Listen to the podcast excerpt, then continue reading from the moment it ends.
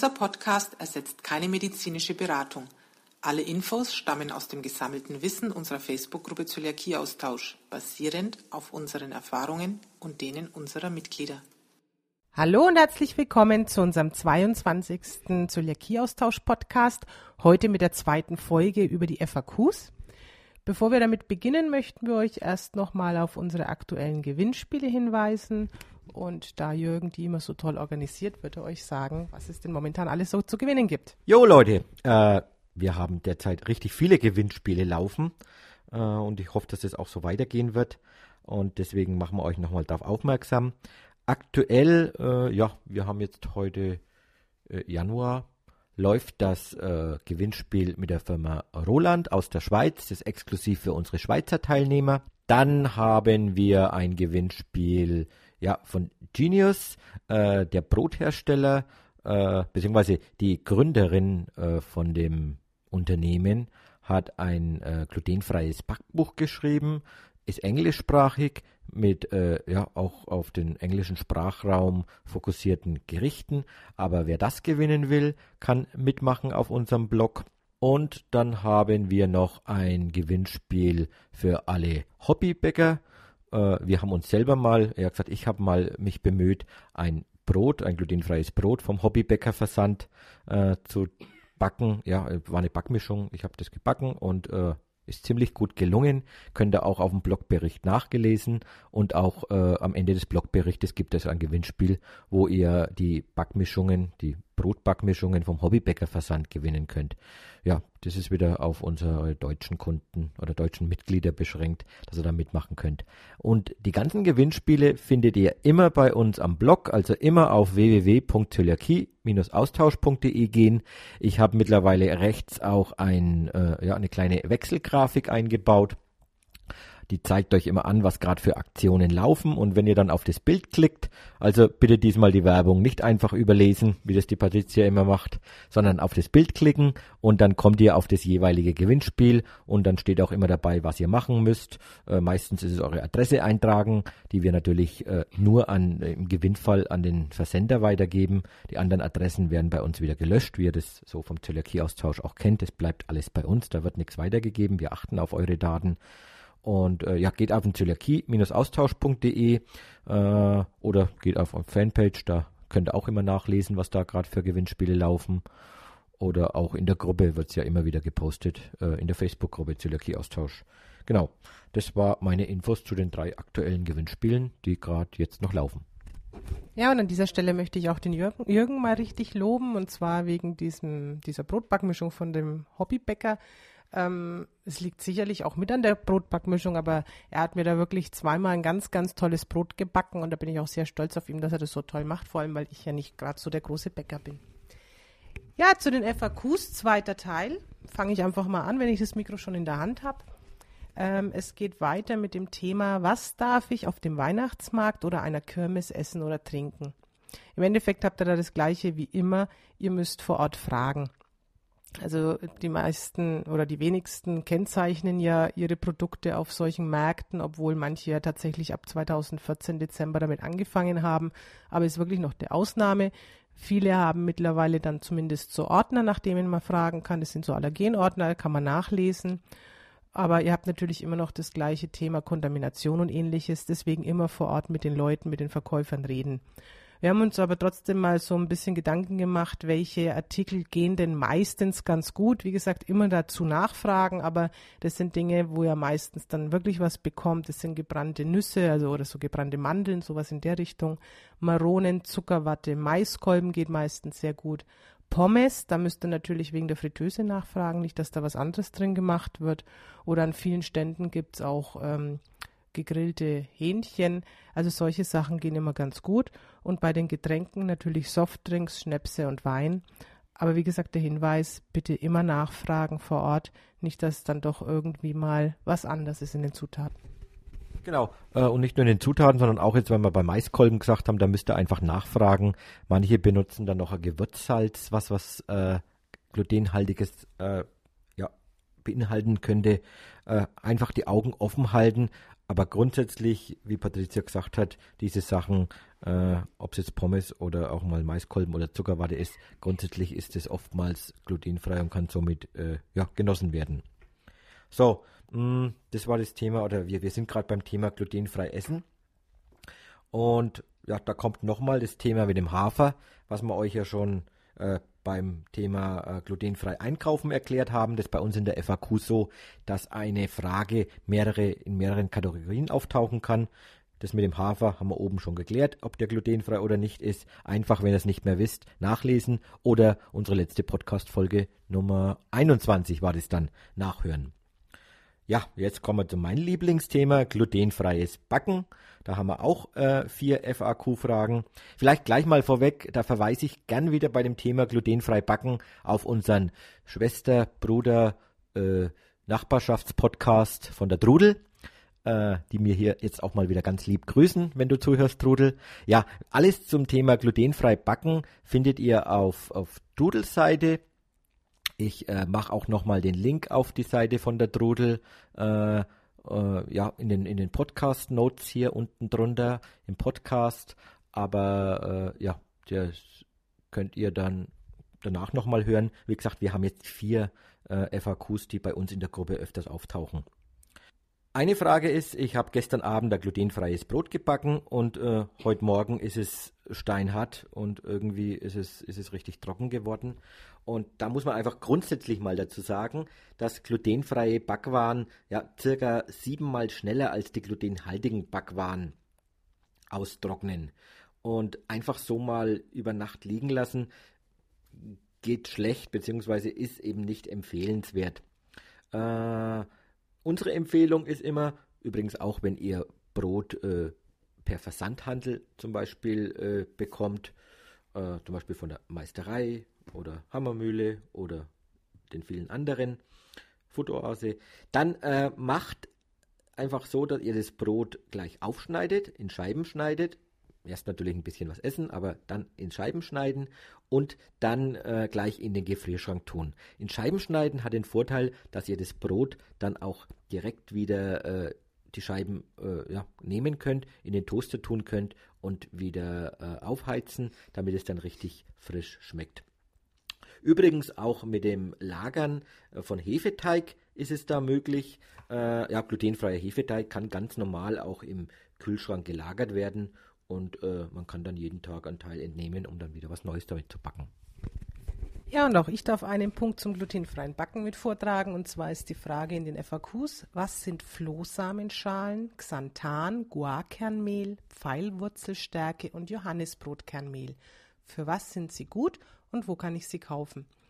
Also all diese Produkte ähm, fügt man dem Teig hinzu, um ihn geschmeidiger zu machen, mehr Feuchtigkeit im Teig zu binden und somit auch die Backwaren länger, länger, ja, frisch zu halten. Ähm, die ganzen aufgezählten Produkte übernehmen also die gleiche Funktion.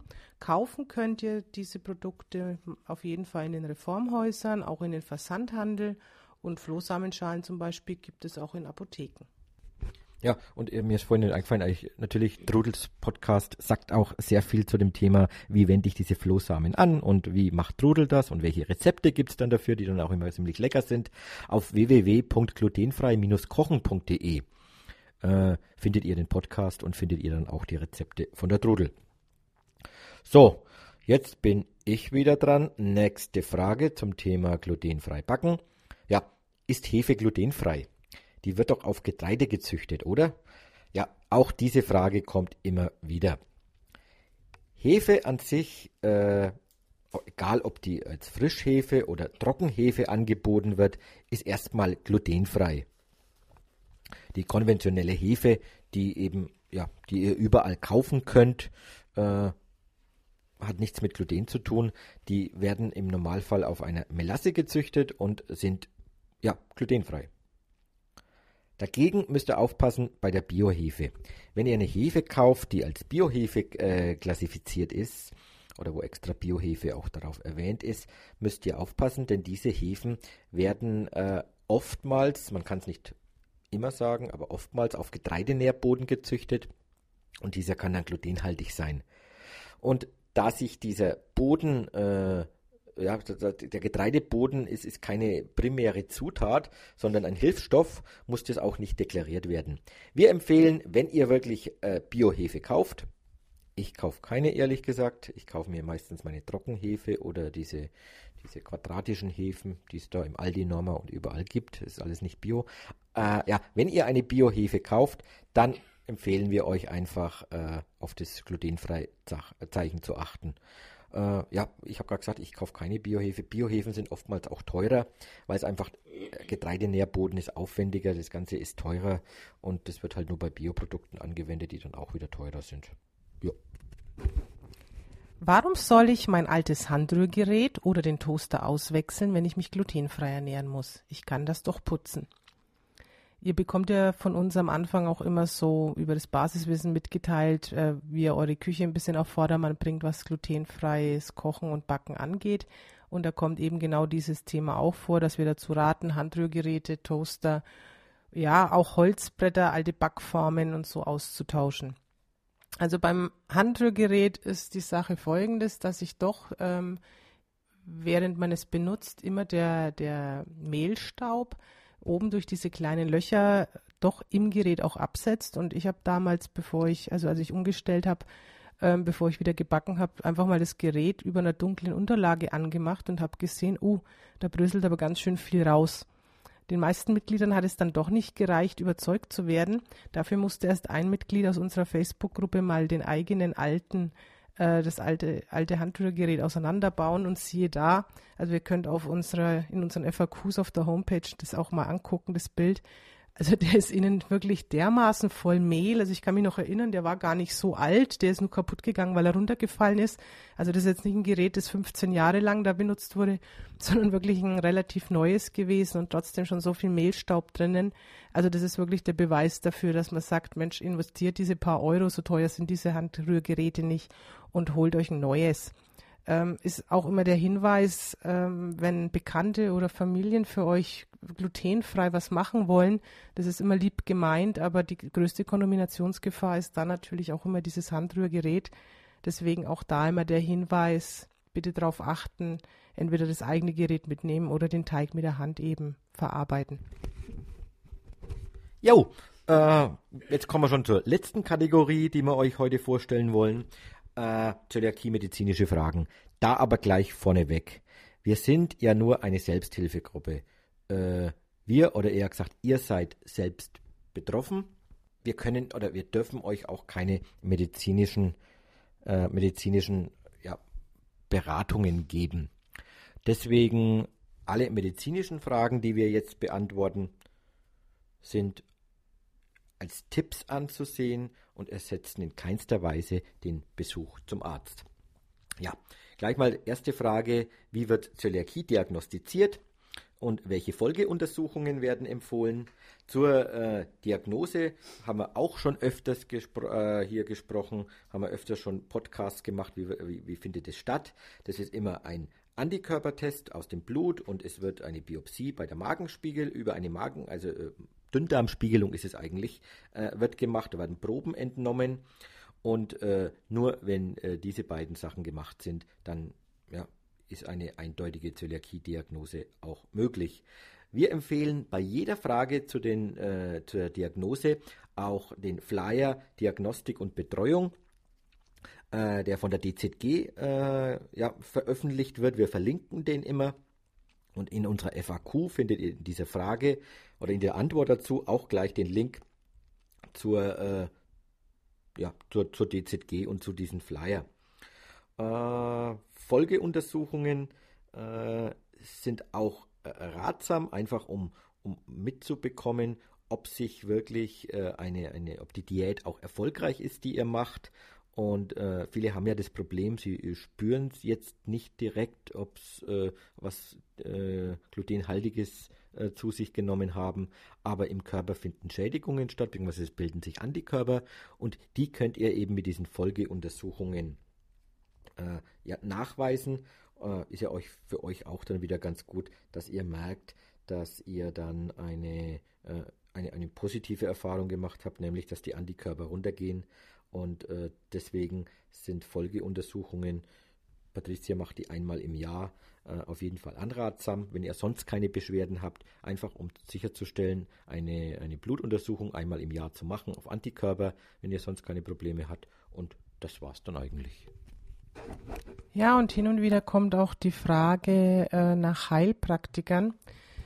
Ähm, ja, so in der Art Nachbar, Kollege, sonst wer wurde Zöliakie geheilt durch einen Nachbarn. Ich würde dieses Angebot gern wahrnehmen. Was meint ihr? Dazu muss man wissen, Zöliakie ist eine Autoimmunerkrankung und ist definitiv zum aktuellen Zeitpunkt nicht heilbar.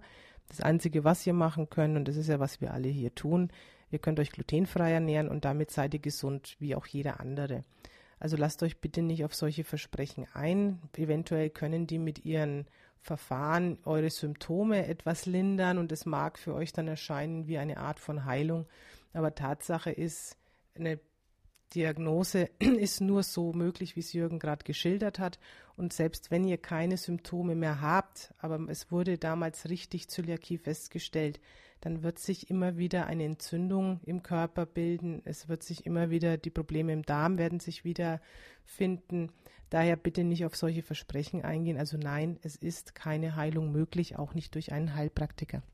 Ja, und da schließe ich jetzt gleich mal die übernächste Frage an. Äh, ich habe im Internet gelesen, ein, ja, ein Medikament, ein Aloe Vera Saft, der sagt mir, äh, der Hersteller, ja, auf der Homepage nicht erst, sondern der Hersteller sagt mir dann, dass man, wenn man das vor dem Essen einnimmt, dann kann man auch glutenhaltige Mahlzeiten angeblich essen und äh, dann wird angeblich eine Schutzschicht drüber gelegt und ähnliches. Aktuell, wir sind jetzt hier im Jahr 2016, gibt es einfach dazu die klare Aussage, äh, wie Patricia schon gesagt hat, es gibt keine Medikamente oder andere Methoden, welche das Gluten in irgendeiner Weise zerstören. Und äh, für euch dann möglich machen zu essen. Die einzige Möglichkeit, die es wirklich gibt, ist, um die Zöliakie auszuschalten, das heißt, damit ihr keine Symptome mehr habt, ist kein Gluten mehr essen. Und andere Möglichkeiten gibt es da nicht. Ja, und dazu gleich passend der nächste Punkt. Meine Ärztin, mein Arzt, Ernährungsberater hat gesagt, dass ich auch mal wieder Gluten essen darf, weil meine Werte in Ordnung sind und meine Darmzotten wieder regeneriert sind. Ist das richtig? Das ist natürlich ein kompletter Humbug, das stimmt überhaupt nicht. Tatsache ist, ihr habt euch jetzt glutenfrei ernährt, euer Körper hat sich erholt. Hurra, das ist ein gutes Zeichen, ihr macht alles richtig. Bedeutet aber nicht, ihr könnt ab sofort wieder aufhören mit der glutenfreien Diät. Ganz im Gegenteil, ihr müsst schauen, dass ihr diesen Stand haltet, so wie ihr es gemacht habt, weil dadurch hat sich der Körper erholt. Und wenn ihr dabei bleibt, dann seid ihr, wie gesagt, so gesund wie jeder andere Mensch. Wenn ihr natürlich jetzt zwischendrin immer wieder mal hier eine Kleinigkeit und dort eine Kleinigkeit esst, dann werdet ihr diese Entzündungen wieder haben. Und es ist sehr, sehr schade, wenn ein Arzt oder sogar ein, also wenn ein Ernährungsberater oder sogar ein Arzt sowas sagen. Ähm, wenn ihr auf solche Ärzte trefft, gebt doch einfach den Hinweis, es gibt die Deutsche Zöliakie-Gesellschaft, die mögen sich doch dort einfach mal die Beratungsunterlagen kommen lassen. Es ist ja nicht verkehrt, sich auch bei dem Thema immer mal wieder weiterzubilden.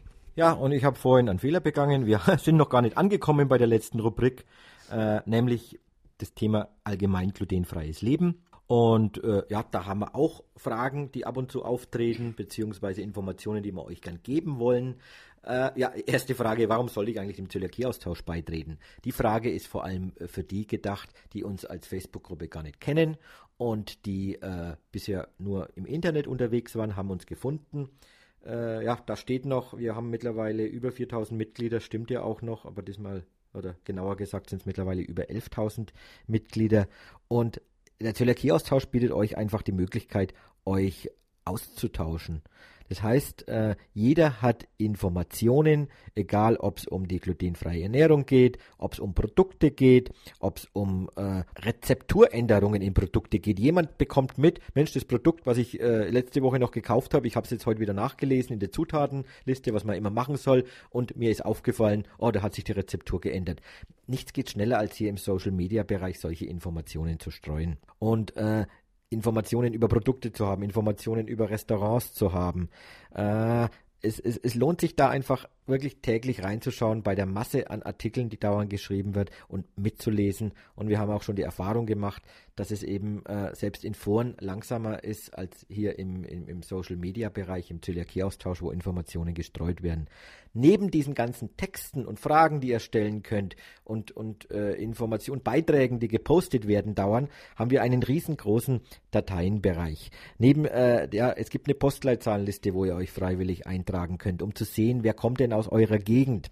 Es gibt auch wieder nach Postleitzahlen sortierte Restaurantlisten. Das sind lauter Dateien, Dokumente, die ihr euch runterladen könnt, die von fleißigen Helferlein aus unserer Gruppe gepflegt werden, immer wieder aktualisiert werden und das sind Informationen von Betroffenen für Betroffene. Wir haben im Terminbereich, wir haben Veranstaltungen, wo ihr in die Gruppe reinschauen könnt, die nur in der Gruppe veröffentlicht werden, wo Offline-Treffen deutschlandweit stattfinden.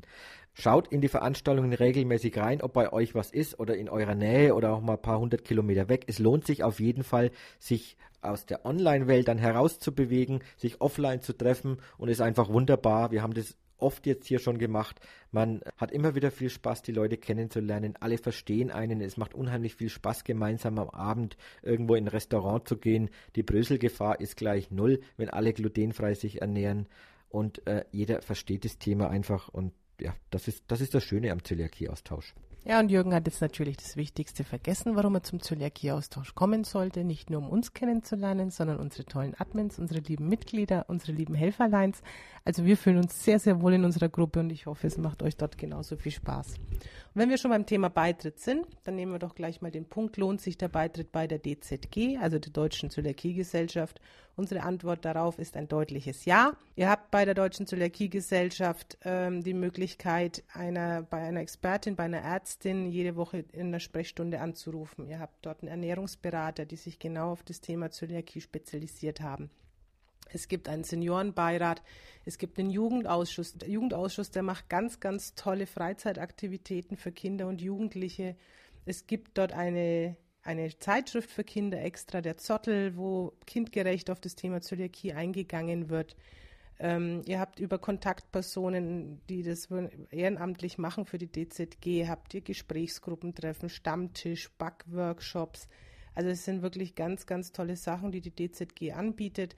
Natürlich auch immer noch diese Lebensmittellisten, die wir jetzt zwar nicht mehr verwenden, aber in denen man auch sowas wie Medikamente nachschlagen kann, was für viele ja doch auch immer sehr hilfreich ist. Also wir denken, der DZG beizutreten ist auf jeden Fall das Richtige.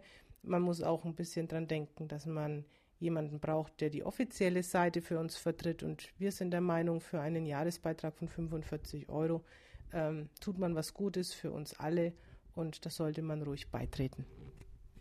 Ja, und die DZG ist halt nun mal die größte, äh, größte Organisation mit über 40.000 äh, Mitgliedern äh, die uns auch nach außen vertritt, die auch die Interessenslagen aller Zölis äh, vertritt gegenüber Herstellern.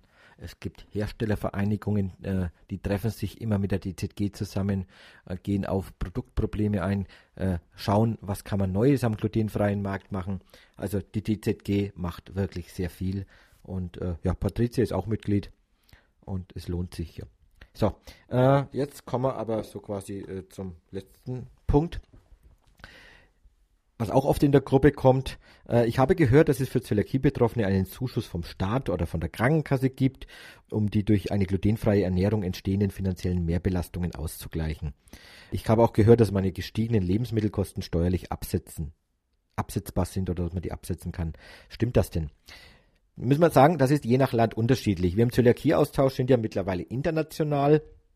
Und fangen wir mal mit Deutschland an.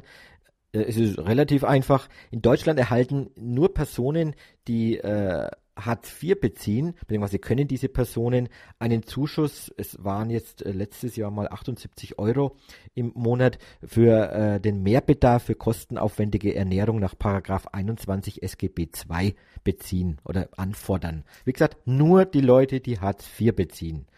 Wir haben in der FAQ auch einen Link äh, speziell für Hartz-IV-Bezieher. Die können sich dort dann äh, nochmal ranwenden, beziehungsweise wissen dort dann, oder da steht drin, wie sie das machen müssen, um diesen Mehrbedarf auch zu bekommen. Genau. Alle anderen Personen in Deutschland bekommen nichts. Wir bekommen keinen Zuschuss. Es, man kann steuerlich nichts absetzen. Solltet ihr das mal angegeben haben in der Steuererklärung und der Steuerberater hat es durchgehen lassen, oder nicht Steuerberater, sondern das Finanzamt, dann war es einfach ein Fehler. Haben wir auch schon mal mitbekommen.